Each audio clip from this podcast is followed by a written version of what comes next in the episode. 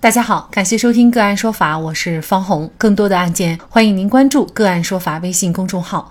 个案说法让法律有态度、有深度、更有温度。今天呢，我们跟大家来关注中国女排队长朱婷报案称遭人故意抹黑，请求追究刑事责任。据北京青年报等媒体报道。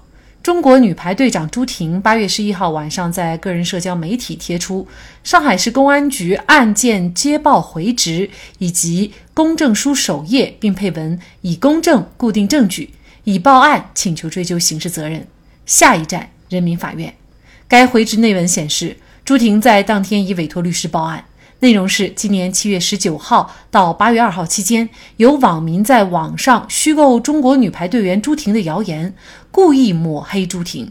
中国女排在东京奥运会铩羽而归，不仅未能成功卫冕，更小组无缘前四，未能挺进八强，以一九八四年洛杉矶奥运会以来历史最差成绩结束奥运征程。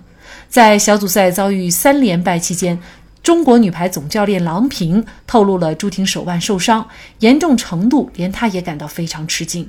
郎平表示，朱婷已经尽力了，但是奥运会期间她也不能休息。在提前无缘八强之后，朱婷才缺席了中国女排最后两轮小组赛。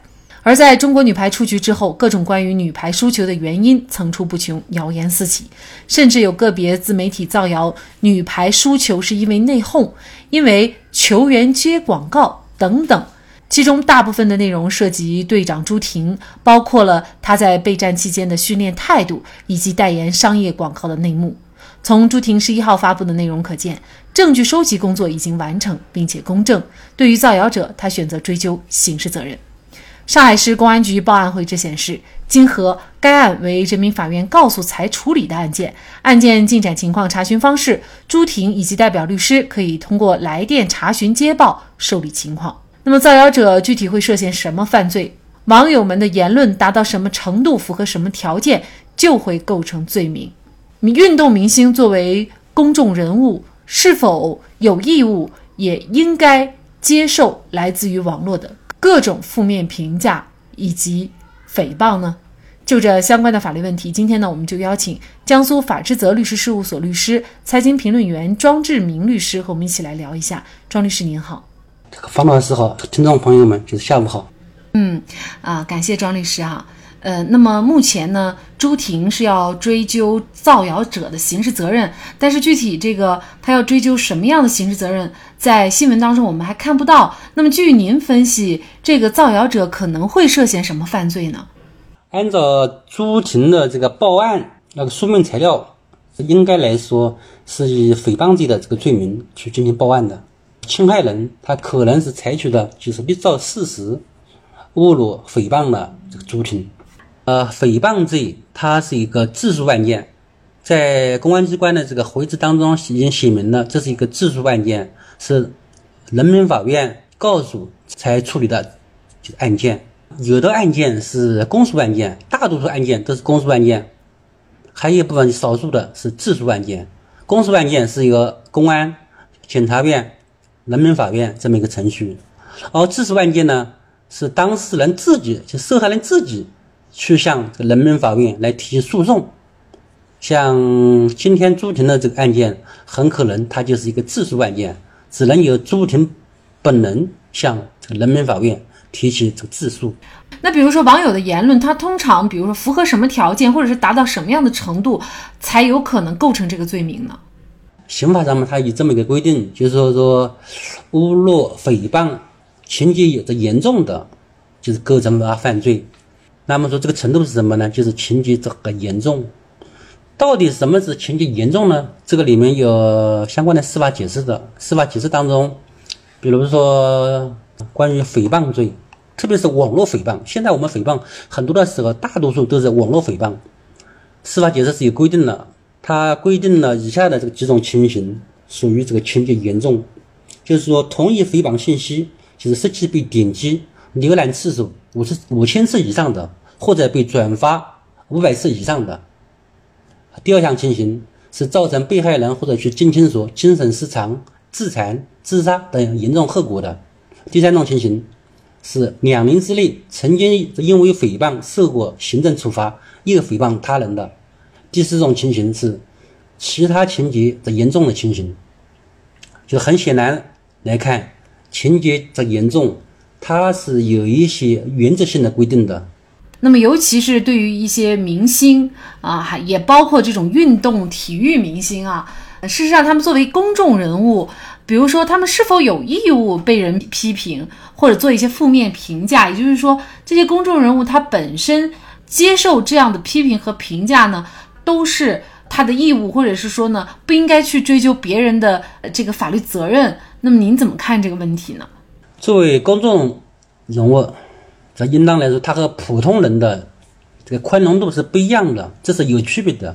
公众人物他必须接受作为他的粉丝啊，作为网友的这个批评建议，他是必须要进行这样有这样包容性的。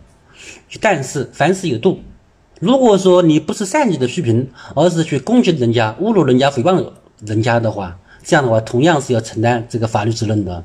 所以说，批评建议是可以的，甚至说尖锐的批评也是可以的。